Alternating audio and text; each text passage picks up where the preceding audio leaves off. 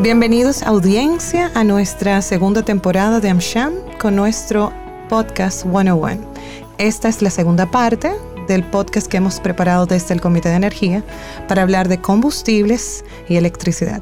Tengo el honor de estar acompañada de Eddie Jiménez de la corporación norteamericana AES Corporation. Eddie es su vicepresidente comercial y está aquí compartiendo con nosotros. También tengo a Jorge Gallivert, que viene de Total Energies, eh, una empresa francesa, y que todos conocemos por las estaciones de combustible, pero que hace mucho más que eso, porque también tiene inversiones en generación, tiene alcance en todo lo que tiene que ver con lubricantes que se consumen en el país y muchísimo más.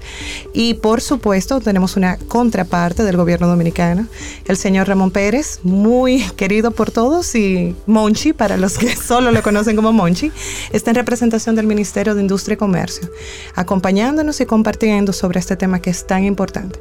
Espero que hayan escuchado la primera parte de este podcast, si no, pueden seguir escuchando, pero les recomendaría que también se pongan al día porque ahora vamos a continuar conversando de la actualidad de combustibles en nuestro país y de generación, pero preferimos dedicar este tiempo a hablar del futuro, forward looking. Vamos a hablar de qué nos esperan ya en la primera parte hablamos de la realidad internacional que hemos estado viviendo, de cómo nuestra economía eh, se ha recuperado ejemplarmente en, como en, vista al, ser el benchmark con la región, cómo la República Dominicana fue capaz de eh, estar disponible tanto en disponibilidad, en suficiencia, en precios accesibles para la demanda, en lo que respecta a hidrocarburos, también de electricidad. Y eh, dejamos la última nota, que, que, creo que podemos enganchar ahí, Eddie, si te parece, de cómo este año que no ha terminado, la demanda de electricidad de nuestro país tanto por el apogeo económico que hemos visto y que eh, se confirma a través de los indicadores financieros, como también por el calor que hemos todos sentido, eh, ha tenido un pico de demanda histórico con un 12% adicional de, de demanda en los momentos de pico. Eso, para el que no lo entiende, o sea, 12% para nuestro país es como si fuera necesario con, construir una nueva central base térmica que esté siempre disponible con 340 megas. Es muchísimo. Así que, Eddie Jiménez, bienvenido. Eh, gracias, Michelle, por esta invitación y un gusto estar nuevamente acá con nuestros compañeros expertos siempre un placer aprender tanto con ellos, ¿no? Bueno, Eddie, quedamos hablando de que hay muchísima demanda, que hace mucho calor, que estamos viviendo el niño, pero hay una realidad. Hablamos de Ucrania, que en febrero del 20 eh, explotó una situación, 22, eh, perdón, que no esperábamos, el 20 de febrero del 2022, eh, inesperada y que ha cambiado los fundamentales de, de, cómo se gestionan los precios internacionales de hidrocarburos. ahora con una demanda adicional de países que están obligados a suplir su consumo y que no pueden comprar en donde típicamente se abastecían. Eso ya lo tenemos, digamos que Dominicana lo ha sondeado, ha sido competente, eh, ha habido una sinergia adecuada y estamos hoy en una realidad muy positiva para el país. ¿Qué nos espera, Eddie, ahora que lamentablemente tenemos noticias recientes de la realidad que está viviendo Israel? Eh, y aunque todavía es muy temprano, eh, para tener una ventana de tiempo de que si esto se va a resolver en 30 días, en 60 días, o en dos años, o en cinco años, la realidad es que esto puede tener implicaciones para nuestro país. ¿Qué nos espera el año que viene, Eddie, en el sector eléctrico? Claro, mira, Michelle, eh, voy a, partir eh, retomando lo que bien comentaban Jorge y, y Monchi, de que si bien somos una isla geográfica, no estamos aislados de los fenómenos geopolíticos que hay en el mundo ni de la dinámica que hay en las economías internacionales. Entonces, eh, desde que nosotros eh, eh, fuimos testigos de, lo que pasó con, el conflicto Rusia-Ucrania, obviamente siguen apareciendo nuevas tensiones en esa geografía del mundo y ahora nos encontramos en medio del conflicto Israel-Hamas. Y eh, muchos de los expertos hacen mucha referencia a lo que pasó en 1973 cuando eh, se dio una especie de, efecto similar entre palestinos e israelíes. Sin embargo, eh, las condiciones que se vivieron en ese momento no, no son las actuales. Entiéndose, en, en, el 73 que el precio del petróleo, como resultado de un embargo de muchos de los países que formaban parte del OPEC eh, hizo que se triplicara. Al día de hoy no vemos eh, una dinámica donde existe un consenso unificado para efectivamente afectar ese balance de la oferta que resaltaban mis compañeros de panel en la temporada anterior. Entonces, ¿qué, qué quiero decir esto? Creo que Monchi eh, eh, en, la última temporada mencionaba cómo las correlaciones entre los distintos indicadores de precio han venido perdiendo correlación. Antes, eh, muchos de los precios de combustible tenían alta correlación con el petróleo. Ahora, con esta nueva dinámica geopolítica y económica, ha perdido mucha Ahora tenemos el Brent, que es un indicador del crudo del petróleo, el WTI, que no necesariamente están atados a dinámicas en el gas natural o en, su, efecto en, el carbón. Eh, para República Dominicana, eh, cuando vemos los famosos eh, precios futuros o curva de futuro, que no es más, para, para, el dominicano que me escucha, no es más que los precios que se pactan para entrega futura. Yo puedo pactar hoy para un mes el precio de entrega o para dos meses o para tres meses. Y eso va formando una curva de precio y eso va cambiando día tras día. Entonces, eh, lo que se ve específicamente en el gas natural, para aterrizar ya el tema a República Dominicana, es que se espera un balance eh, de estos precios para el 2026-2027, quizás más 27-28. Eh, ¿Por qué digo esto? se está esperando que entren nuevos proyectos de oferta, entiéndase, nuevas terminales de liquefacción en el Golfo Americano y que esos proyectos entren efectivamente en esa fecha. Adicionalmente, expansiones en Qatar, en el Medio Oriente y también en el occidente africano. Entonces, eso de alguna manera eh, creo que eh, va a ayudar a que la matriz que tenemos en República Dominicana, el portafolio, la infraestructura que aporta el tema de gas natural sea súper competitiva.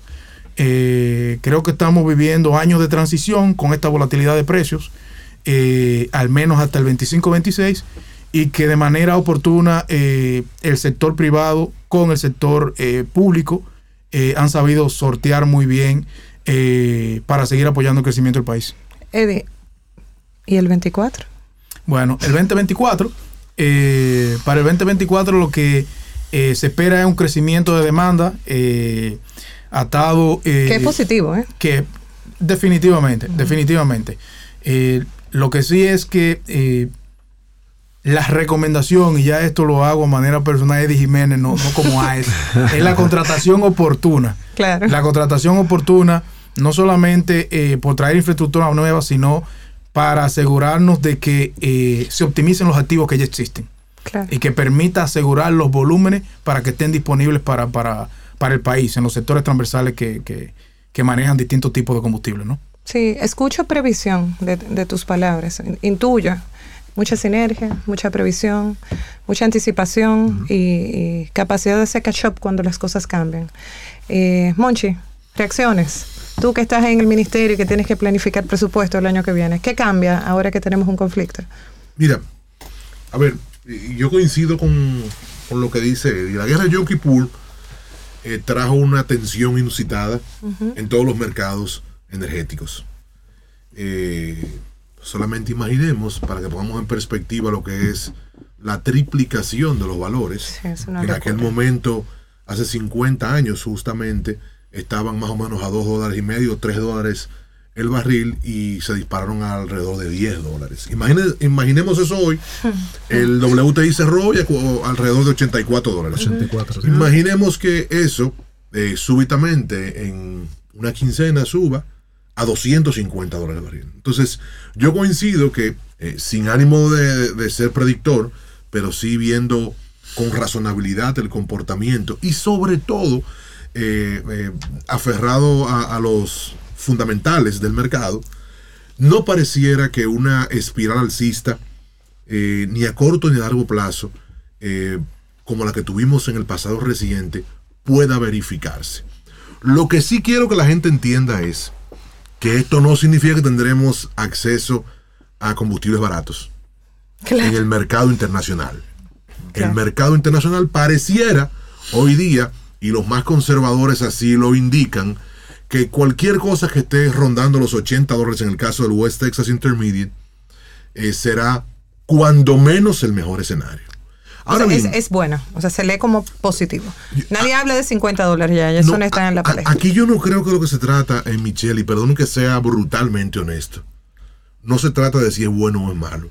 Porque yo creo que eh, lo de bueno o malo está referenciado en comparación con qué. Porque si es a 50 y te lo pueden regalar, 50 es muy malo.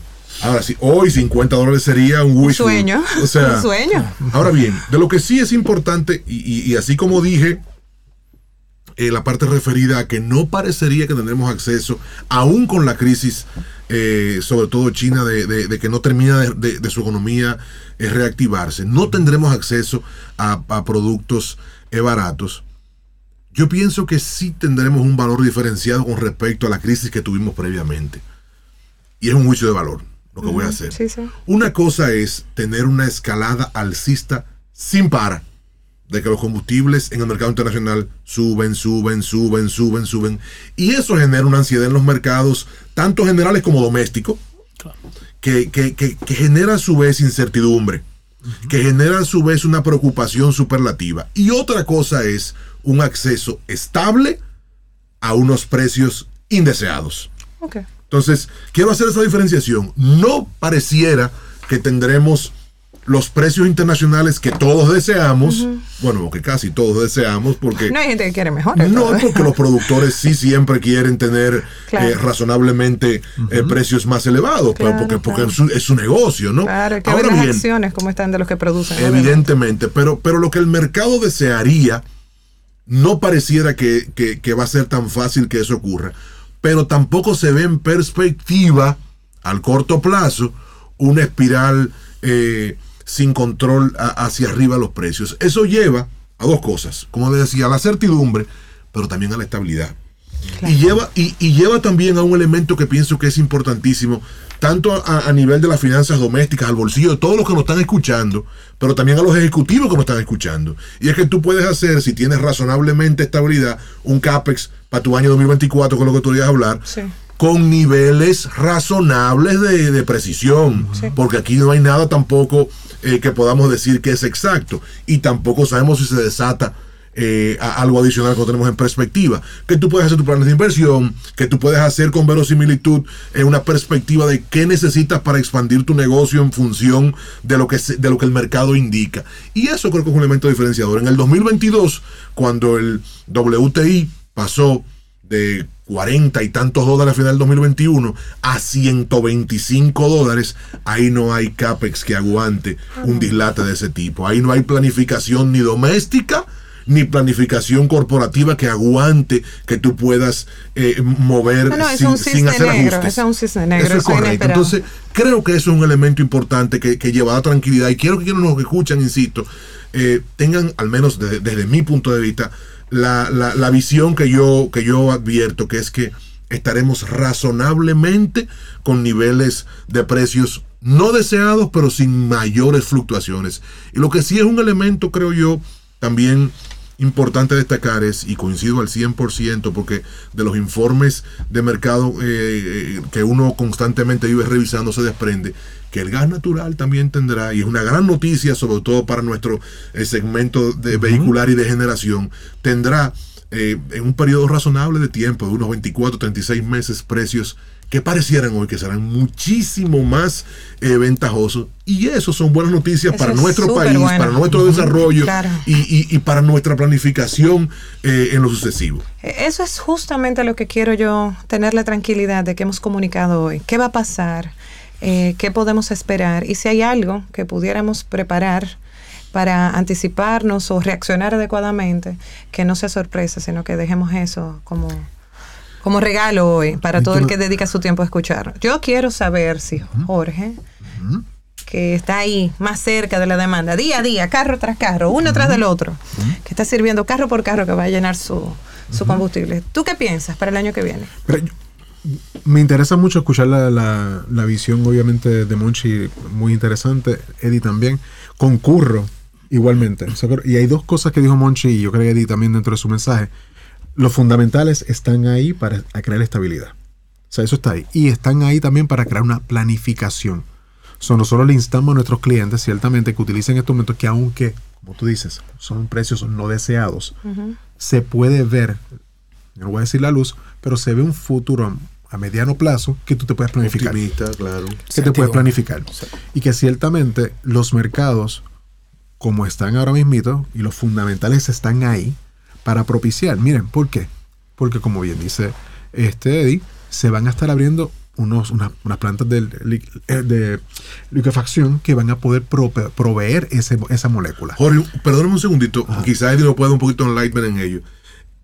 Si, si la memoria no me falla, estamos hablando que en estos próximos quizás 36 meses son 5 o 6 plantas en toda esa costa del Golfo que, vienen a derramar eh, una, una, cantidad importante de productos en toda la región. Mira, hay tres que de nuestra compañía a nivel upstream y después Mira, a nivel de Total Energies, hay uno en Houston, en el Golfo, se llama Río Grande, que se va a abrir. Mozambique LNG, que en África esperamos que se pueda abrir después de todos los procesos que ha pasado a nivel de los temas también geopolíticos, terroristas que han pasado en África, se puede abrir.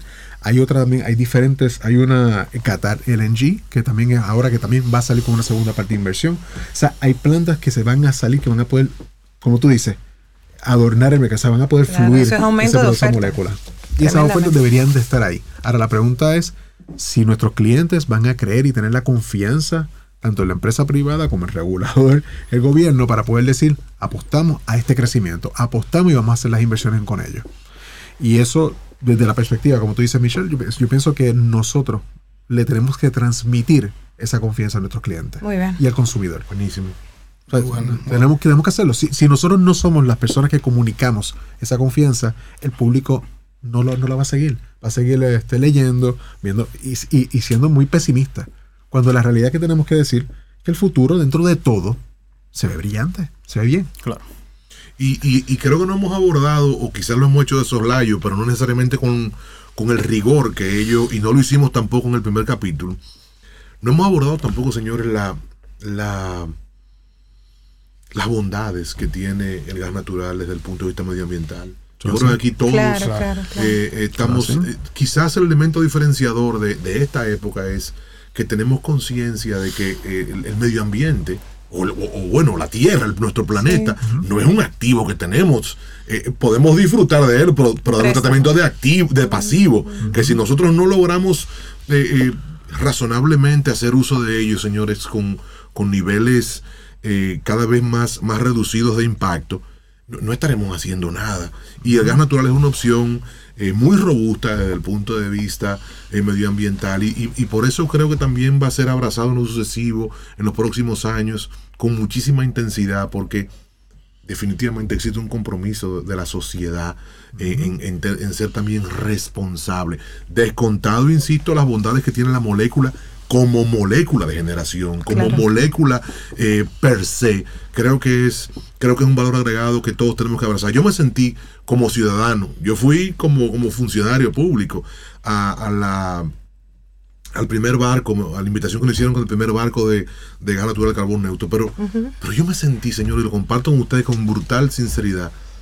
Yo me sentí tan bien como ciudadano de decir, caramba, República Dominicana es el primer país que se elige para, para en toda la región recibir eh, eh, este producto. Eso hace sentir a uno bien. No todo se expresa en, estados financieros.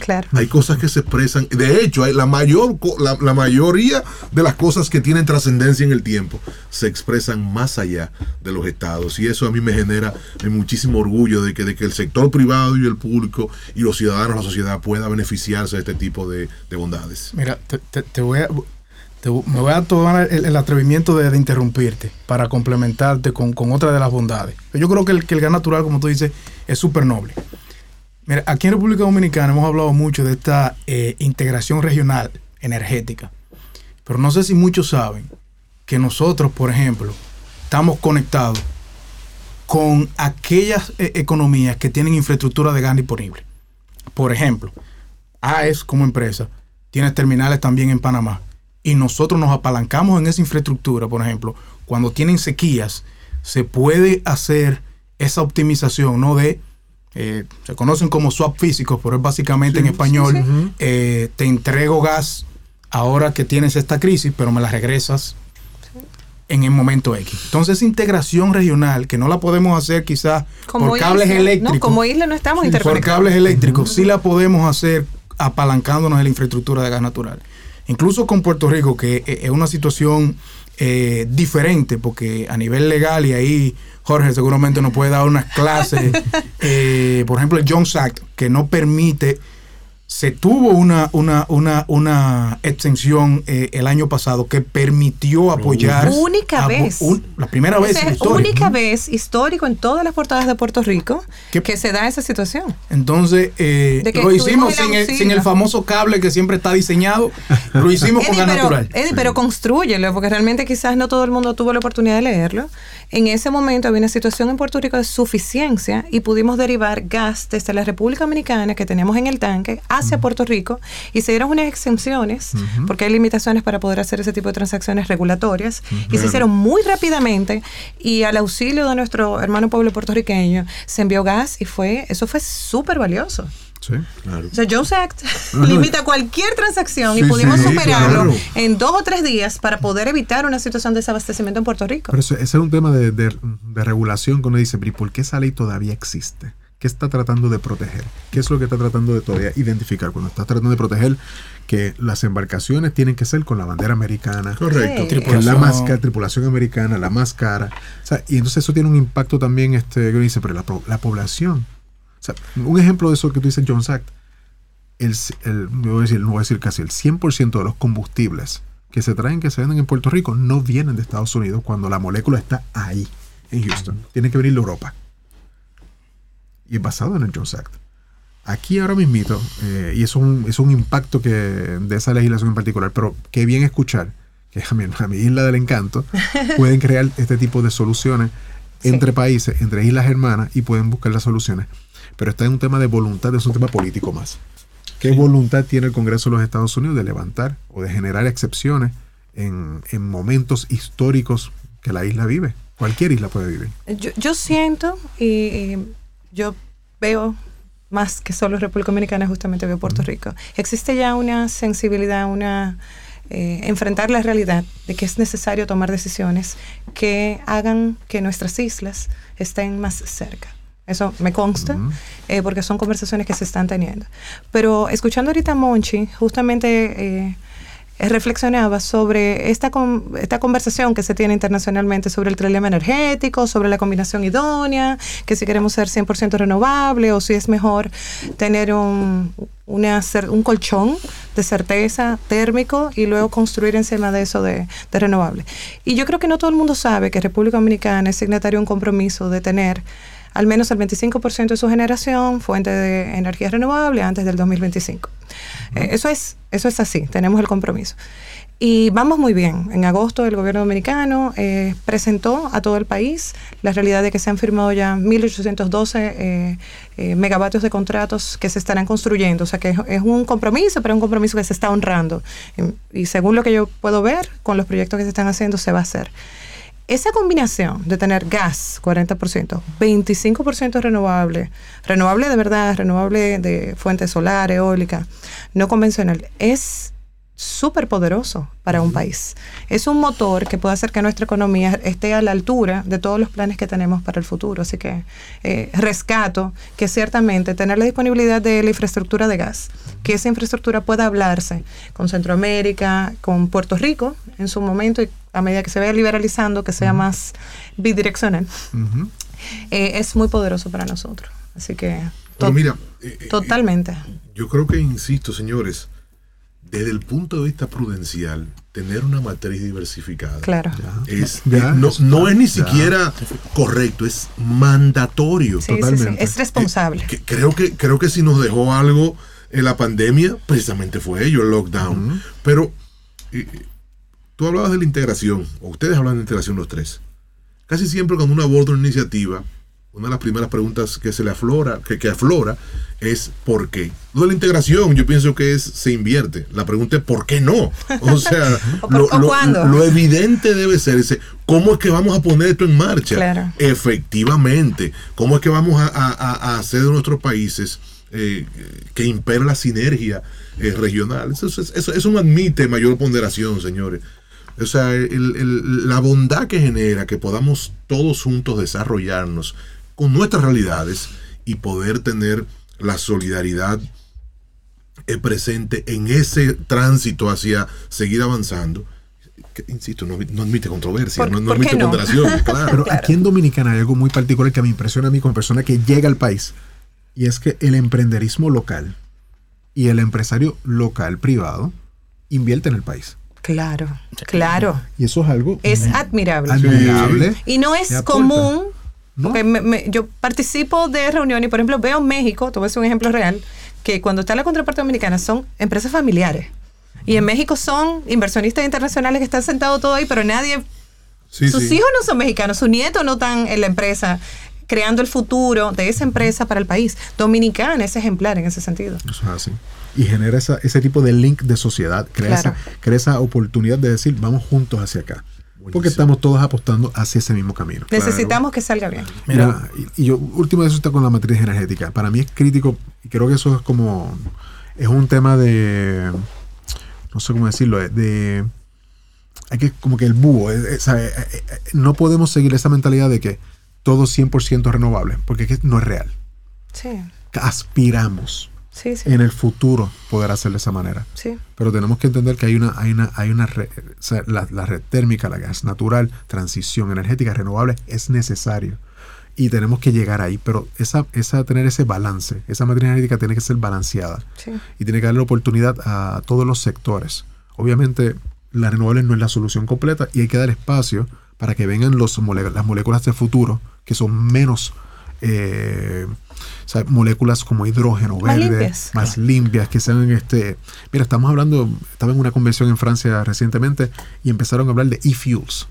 Y cómo ahora el diésel ahora va a estar generado con bio, pero no es el momento para eso porque eso tiene un costo de materia prima altísimo, pero en el futuro posiblemente va a serlo, porque va a ser sintético.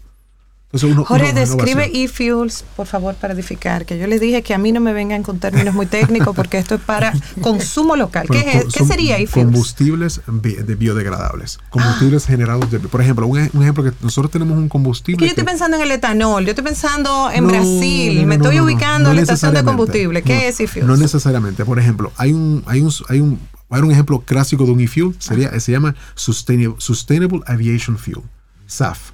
Es, un es una molécula creada con, eh, bueno, no es desperdicios, pero por ejemplo de la grasa eh, de los animales. Son productos que se van generando de, de, de desperdicios sí, de sólidos. subprodu- o sea, se, aprovecha. Correcto. Y se generan estas moléculas en combinado y se genera bajo ciertos parámetros, unos niveles.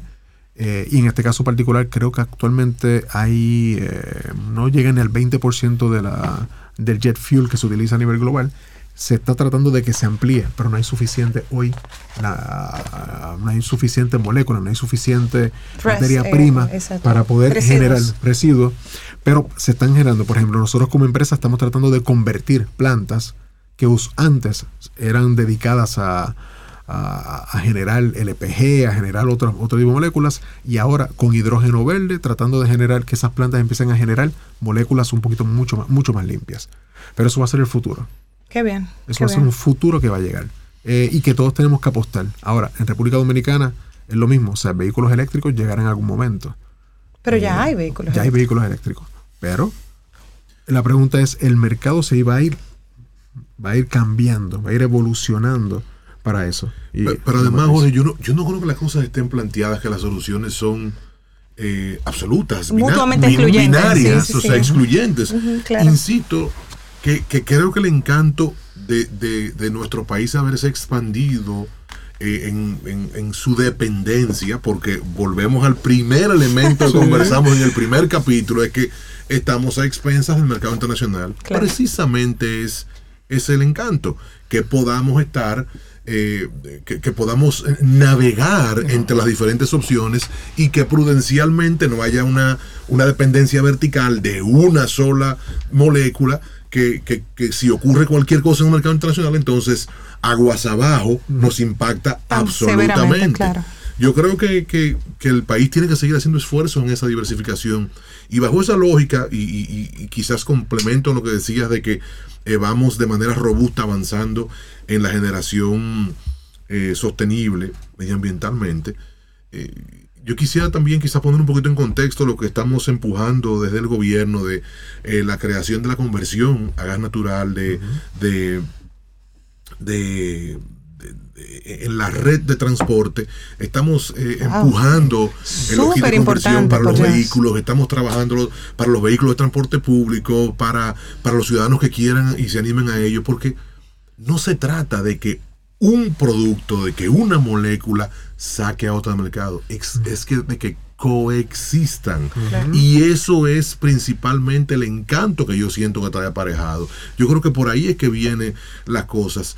Que haya todo un catálogo, un menú diversificado en donde podamos todos, primero elegir, y segundo, no ser de manera colectiva dependientes de un producto. Monchi, ¿cuándo tendremos transporte masivo en gas natural vehicular? No, yo, eh, existe una iniciativa que está ya muy, muy madura de parte nuestra y que ustedes todos eh, serán eh, testigos de ello, de que en las próximas semanas, días tal vez, estaremos poniendo a disposición de la, de la sociedad, de los ciudadanos, ese acceso al financiamiento de esas unidades de conversión para que la gente pueda también tener la opción más asequible de gas natural de kits de conversión de unidades de transporte. Tremendo.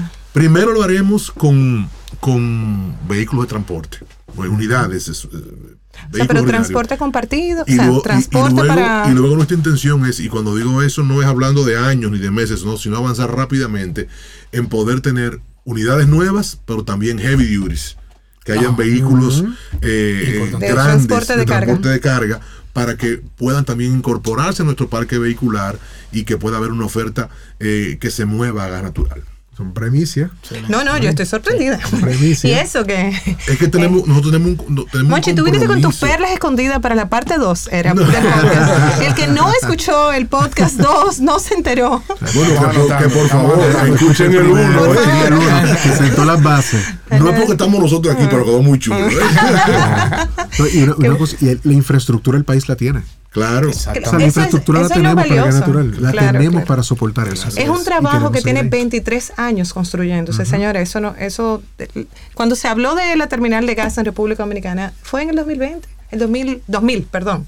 Y nosotros ya tenemos 23 años de experiencia. La replicabilidad se ha dado en otros países por nuestras buenas prácticas. Ya Panamá es una copia de lo que pasó en Dominicana. Y ya nosotros tenemos la madurez para evolucionar a otras cosas, como tú bien mencionas. Me alegra muchísimo que, que nosotros tengamos la novedad. Espero que AmSham lo divulgue muchísimo. Así será. Y yo, y yo por último, quizás... Eh, eh, no me cierre, que yo tengo una pregunta. No, un no, tema nuevo. un tema nuevo. Quedan 10 minutos. Prepárense para batería. Pensando. sobre, sobre este tema, ah, lo último que quisiera decirles es que eh, a los ciudadanos tengan la certeza de que al margen de cualquier información que puedan escuchar por ahí, en la República Dominicana, y descontado cualquier tropiezo de cualquier eh, listo que quiera eh, malportarse, que quiera hacer algo indebido, en la República Dominicana, el combustible, cualquiera que sea su denominación, que circula, es un combustible apto y, que se encajona dentro de las normas dominicanas de calidad. Esa es la verdad. Y eso, insisto, no es óbice o, no es... Eh, eh, no significa que no haya un travieso que algún día ah, eh, quiera vulnerar lo que dicen las normas, de que haya alguien que quiera en, en la cadena de comercialización saltarse una norma. Pero lo, general, lo, que, lo que prima en la República Dominicana es que los combustibles en sentido general, mucho más que mayoritario, de manera amplia, sin ningún tipo de, duda, los importadores están comprometidos con la calidad. Y esa es la verdad. Nosotros hemos desplegado eh, acciones para, para, para poder hacer una verificación cruzada, doble de eso, de, lo, de, lo- de los eh, registros y de los certificados de origen, se corresponden con lo que está circulando en el país. Insisto, un día, como en todo, lo- en cualquier otro rubro, hay alguien que quiere de manera maliciosa vulnerar la norma, de manera eh, Para eso indebida, hay que regular, indebida hacerlo. Pero la verdad, y la gente que tenga certeza de ello, los combustibles en el país son buenos. Y los importadores, esto es un mercado ex- exigente. El ciudadano conoce su producto, conoce su vehículo, conoce la calidad. Claro. Y la realidad es que nosotros somos, estamos comprometidos, como tú bien dices mucho, y reconocimos, reconocemos ese estudio que ustedes sacaron, y la verdad es que el, el- el producto que se vende aquí cumple. Y no solamente cumple, es de calidad. Claro. Y nosotros somos muy orgullosos y tenemos mucho orgullo nosotros como empresa multinacional porque sobre nuestra reputación está ahí en juego. Señores, yo como marcas. consumidora siento que hasta a mí me están desmontando paradigmas. Porque yo he sido adoctrinada en no tener fe, pero qué bueno saber que existe la responsabilidad de verificar, eh, de fiscalizar. Eh, que, y de crear las condiciones para que la vara esté alta y que todo lo que se importa a la República Dominicana cumpla con estándares internacionales, tanto para nuestro propio consumo, porque obviamente hay un beneficio directo cuando yo tengo un buen combustible que estoy usando en mi vehículo, pero también como país en cuanto a emisiones y, y- y la manera en que se bien utiliza el combustible que se está quemando. Así que Así es, mi- Y- y- gracias. Y, que no solamente pasa por, por el, el, eh, las propiedades calóricas del producto. Claro. Es también de desgaste, es también Claro, de polución. claro. O sea, claro, está, claro. eh, to- Los aditivos son aditivos. Eso va más Correcto. allá de tu, de tu, tu persona, de tu ámbito, de tu Correcto, acto, sino que hay correcto. muchas cosas que van mucho más allá. Es así. Y que la verdad sea dicha, señores. Independientemente de que mi papel es el regulador, si los resultados fueran eh, desfavorables, con responsabilidad también lo diría, intentar Claro. buscar soluciones. Claro. Pero no es el caso. Sería, sería calumniar al sector decir que no cumplen. Good news to have good news. Correcto, correcto. Qué bueno. Yo los escucho hablando de fuels, de hidrógeno. Eso está bien, yo sé que viene. Eso viene. Eso es en Francia, ¿verdad? Pero estamos en Dominicana. Vamos a tener el 25% de la generación proveniente de fuentes renovables. Yo espero que así sea antes del 25 o en el 25.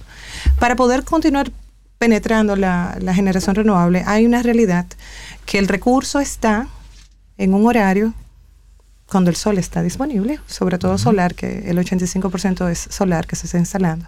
Sin embargo, el consumo mayor de los dominicanos es en la noche, que yo no sé si todo el mundo sabe eso. En la noche, cuando vamos a la casa, que encendemos el televisor, que preparamos la cena, que encendemos el aire acondicionado, que planchamos, que lavamos para el otro día, ahí se produce el pico de demanda en nuestro país, tipo 8, 12 de la noche. Para poder usar bien la energía renovable que se produce al mediodía, se necesitan baterías. Yo creo que eso ya es una discusión que, por favor, no, no vamos a invertir mucho tiempo en eso, pero eso está demostrado ya. Eh, es una realidad. Tú tienes un recurso al mediodía que tú lo necesitas en la noche. Entonces, para poder usar eso y masificarlo y crecer del 25 hacia más, necesitaríamos también tener baterías, que es algo que yo pienso que ya se está implementando en muchos países. ¿Qué podemos pensar? Y Eddie, empiezo contigo, pero prepárense los otros. Y voy a terminar con Monchi, que como viene del gobierno, espero que me tenga otra buena noticia en cuanto a baterías, porque eso, eso nos daría la certidumbre de que no nos vamos a quedar en el 25, que no está de, perdón, mantener el 25 con una demanda creciente es tremendo reto. Porque tenemos una demanda a razón de un 12% eh, interanual, digamos que un 8% el año que viene, porque esto realmente es un pico eh, extraordinario. La, el crecimiento renovable, que nada más tiene un factor de, de- que efectivamente tú estás produciendo, es un 22% de lo que está. O sea, tú pones un mega y el 22% de eso es lo que tú efectivamente produces. Eddie, ¿qué vamos a hacer? ¿Hay planes del gobierno de batería? ¿El, el empresariado privado tiene baterías? ¿Qué está pasando? ¿Dominicana va a tener eh, el uso de baterías y de energía servida en las noches renovable? No, 100%. A mí me gustaría iniciar el- el- la respuesta y es que eh, al día de hoy nosotros estamos viendo una, una transición y creo que hemos resaltado la, la, la, la nobleza del, del gas natural para acompañarnos en esta transición. Sí. Eh, creo que hablo por todos acá y me voy, voy a tener el atrevimiento de que tanto a nivel país, eh, en este caso representado con Monchi, como a nivel privado, en este caso Jorge y, y un servidor, estamos apostando a un futuro sostenible y renovable. Claro. Sin embargo, se ha identificado que este gas natural, el gas natural, es eh, eh, al día de hoy una solución costo efectiva para República Dominicana llevar esa transición. Entonces, a lo que tú dices, eh, la administración actual ha sido efectiva básicamente identificando esos proyectos, dando las condiciones para, para que se construyan. Sin embargo, si bien se, se- se han adjudicado esos proyectos, la velocidad a la que la red eléctrica los puede absorber sin comprometer la seguridad y confiabilidad de la red, eh, aún no estamos ahí. Claro. ¿Por qué? Existen retos, obviamente, para absorber esta nueva producción, eh, para desarrollar estas vías que transportan los electrones, que son las líneas de transmisión. Desarrollar un proyecto de transmisión desde su concepción hasta su entrega son unos 5 o 6 años. Y los proyectos están en 24 o 36 meses. Entonces, O sea, tú, eh, tú hace que la generación llegue primero que el vehículo que lo va a transportar. así como el gas natural está haciendo como recurso, así como el gas natural está haciendo como recurso la transición de combustible menos limpio a un sistema más limpio, así las baterías a nivel de infraestructura es el puente que hemos identificado para que esos proyectos solares puedan almacenar lo que no están entregando en el día y entonces apoye, como decía Michelle, los picos de demanda en la noche. Entonces, el gobierno, eh, creo que la administración ha, ha- ha puesto, eh, eh, eh, creo que foco en, en- en este punto y, y está apoyando eh, con la emisión de, de- de- de nuevas resoluciones eh, la integración de batería en el sector eléctrico. Yo creo que todavía hay camino, la intención está, es clara, se han emitido las resoluciones. Eh, yo creo que... Hubo un eh, cambio de ley el, el viernes Hubo pasado. un cambio de Sí. ley el viernes pasado y yo creo que estamos en la última milla para terminar con las implementaciones regulatorias y esquemas y modelos para que estos proyectos puedan eh, integrarse de manera masiva en la red y que permitan absorber ya esa cantidad de proyectos que han sido adjudicados. Y total. A mí me encanta ese rol, Total Energy. A, a mí me encanta ese rol porque cuando mi rol de, de country, Country Share. porque me, me encanta el rol porque aquí yo puedo observar cómo la empresa, yo estoy en una rama de distribución Sí. y yo dirijo la compañía localmente a nivel de distribución de la molécula. Pero paralelo a mí, ahí tengo mi homólogo que está dedicado en el país a la parte de renovables Ah, muy bien. y que está llevando, por ejemplo, tenemos un proyecto de 120 megas que se está construyendo en Villalpando. Pero las baterías, en el proceso que él va, y como yo participo desde viendo la verdad, el negocio en todas las, en todas las vertientes, y también está la parte de lo que nosotros conocemos, en nuestra empresa llamamos Integrated Power, Distribution, Distribu- Distribution Generation. O sea, todos esos factores que están ahí de, de esa, de, esa, de esa rama de gas renovables y- y- y generación, Ajá. Eh, localmente estamos viendo cómo las baterías están ahí. Ahora, lo que dice Eddie es muy claro porque hay una palabra que mencionó Monchi, es certidumbre. Pero si no se generan las, los decretos, las resoluciones, el camino regulatorio claro, Claro. se genera mucha incertidumbre. Regla de juego, Claro. claro. Entonces, y las eso- señales, y perdón que, te sume, y las señales eh, económicas de incentivos o no, para que eso ocurra a la velocidad que tú quieras que ocurra. Correcto. ¿Tú quieres que sea orgánico o tú quieres que en- de aquí al 25 tú despliegues masivamente 400 mega de batería? ¿Qué tú quieres? Entonces, para eso a- hay palancas que típicamente son las que se usan en todos los mercados para que tú lo puedas hacer más rápido. Entonces, son señales, están las reglas del juego, pero también las señales económicas para que se haga más rápido. Al mismo tiempo siento yo mucha, como empresa, sentimos mucha confianza Sí. de la entrega y realmente reconocemos el expertise técnico y el esfuerzo que está haciendo el gobierno. Porque la verdad que cuando yo voy a la CNE, cuando vamos a hablar con la Superintendencia de Electricidad, cuando vamos a hablar Al con Ministerio el de Ministerio, con el Ministerio de Energía y. Minas, cuando vamos a hablar con el Ministro de Industria y Comercio, sabemos que esa, esa conexión, ese, ese impulso está ahí Claro. y que quieren dar esa confianza. Y esa confianza la tenemos. Ahora tenemos que convertirla, ¿verdad?, en la parte de, de crear la certidumbre, crear el aspecto. La parte fría, la energía, ese almacenamiento frío va a estar. Porque las, la cantidad de inversión, las- estamos hablando de cuántos proyectos, 34 proyectos aprobados Ujú. Sí. en los últimos dos años. Sí. ¿Cuántos, millo- ¿Cuántos millones de inversión estamos hablando? Estamos hablando, estamos hablando de, cien, Oh, de son un millón por mega. 1.800 do- Casi un son, millón mi- de- son 2 mil millones de dólares. casi dos mil millones de dólares. Son Dos- 1.812, 2 mil Dos millones de mil dólares. millones de dólares Eso es en el tremendo. país que vienen ahí. Claro. Entonces estamos hablando que por ahí detrás vienen empresas tanto como la mía, Claro. como AES, que están apostando a que ese, ese valor regulatorio, ese valor eh, se vaya a dar. Ahora, las baterías, la tecnología está aquí, está mejorando todos los días. Yo no, desde el punto de vista de Total Energies, vamos a ser parte de ese proceso de crecimiento. Y a nivel de baterías, eh, tenemos una empresa enorme que se llama Saft, que está desarrollando esas baterías tanto a nivel industrial para el parte renovables como también para los vehículos eléctricos, porque no podemos perder de perspectiva que esas renovables y esas baterías van a poder a futuro servir la infraestructura que se está construyendo del mañana. Claro, claro, claro. esas son las condiciones, crear las condiciones para que el futuro sea todavía más renovable. Definitivamente siento que Total y AE son dos promotores. Two promoters tenemos aquí. Eso es así. Entonces, bueno, debo decir, tenemos 45 minutos. Yo espero que todo el mundo esté animado, contento y que no quieren que se termine el podcast, pero hay que terminarlo. Mm. Así que, Monchi, te cedo el honor de darme tu opinión sobre las baterías y todo lo que tú quieras decir para nosotros terminar este capítulo del podcast. Mira, yo creo, y quizás ustedes lo mencionaron un poquito más eh, soft, los tres. Yo creo que lo que estamos hablando aquí, bueno, y, hago, y, rápidamente digo que yo me siento muy orgulloso de lo que el gobierno del presidente Abinader ha desencadenado en materia de, de, generación. Eh, y, creo que también, aunque es una asignación pendiente, el tema de transmisión, sobre todo las pérdidas, la reducción significativa, por muchísimas razones que pueden ser objeto de uno, dos o tres eh, capítulos Episodios. Pero eh, esto no significa que han sido acciones perfectas, sino perfectibles.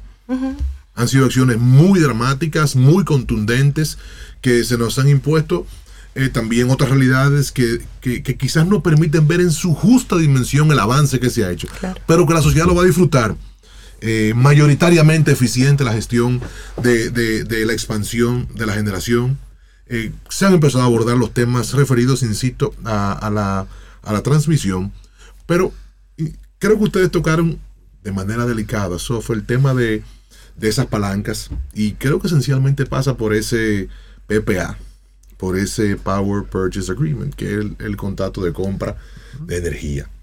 Definitivamente que esos son eh, modelos que pudieran eh, tener en lo sucesivo, todas las normas y todas las iniciativas tienen que ser constantemente miradas para saber si están siendo eficientes o no. Ahora, lo que es, eh, lo que es innegable es que los proyectos, quizás no con la celeridad que queremos, han ido implementándose. Yo creo que es obligatorio que podamos tener esa cobertura 360. 24 horas, si se quiere, de, esa, de esa fuente de generación y estoy seguro que los mejores años de esa generación no convencional están por venir. Qué bien. Yo insisto que, que la, gestión que se ha hecho, cada cual puede tener una versión quizás más terminada o menos terminada, más favorable o no, pero los hechos fríos están ahí. Claro. Le hemos dado respuesta mucho más que razonable a esa demanda exponencial que se ha incrementado en el sistema eléctrico nacional creo que tenemos asignaciones pendientes y cuando terminemos de, de cooptar esas pendientes surgirán otras y esa es la dinámica del Estado. Y qué bueno que es así. Y aquí hablo quizás un poquito Mito Bisonó, que dice que siempre que se presenta un reto nuevo, él lo mira con, con beneplácito y con alegría, pues entonces pues si no, no tuviésemos trabajo. entonces, tenemos mucho trabajo. ¿eh? Entonces, bueno, claro, claro que tenemos muchísimo trabajo. Porque es que nuestra economía, nuestro país, se va expandiendo a un nivel y a una velocidad tal que siempre tenemos cosas que seguir mejorando, ofertas que seguir haciendo y espacios que tenemos que seguir abriendo al sector privado para que pueda seguir generando la virtud que viene generando en los últimos años, en los años recientes. Gracias, Monchi. Empezamos hablando de que existe una maravillosa sinergia, que lo hicimos muy bien en el pasado, que desde el año 2020, 21, 22, 23 vamos a tener un cierre histórico con máximos de demanda bien abastecida, pero terminamos hablando sobre los futuros retos y cómo esa sinergia que ya hemos acumulado y esa capacidad de reacción adecuada y de adecuación y, sabiendo que hay limitaciones regulatorias que hay que ir corrigiendo porque la, tecnología va primero, después viene la regulación detrás. Eh, los proyectos se hacen, hay que construir líneas, pero todo esto al final, si se continúa trabajando juntos y continuamos eh, manteniendo eh, la sinergia y el deseo de invertir en Dominicana, que está, yo, yo puedo dar fe de eso, yo estoy segura que va a salir muy bien. Así que gracias por venir Estoy admirada con su presencia, de verdad he aprendido muchísimo. Espero también que el que ha escuchado este podcast se siente edificado. Eh, me despido y les doy muchísimo las gracias en nombre de mi persona y también de la Cámara Americana de Comercio y del Comité de Energía. Así que muchísimas gracias. A ti, Amcham. Gracias, muy agradable momento. Así terminamos este episodio de AmCham DR One on One. Si nos escuchas por primera vez, no olvides seguir nuestro podcast en tu plataforma de audio preferida. También recuerda seguirnos en nuestras redes sociales arroba AmChamDR.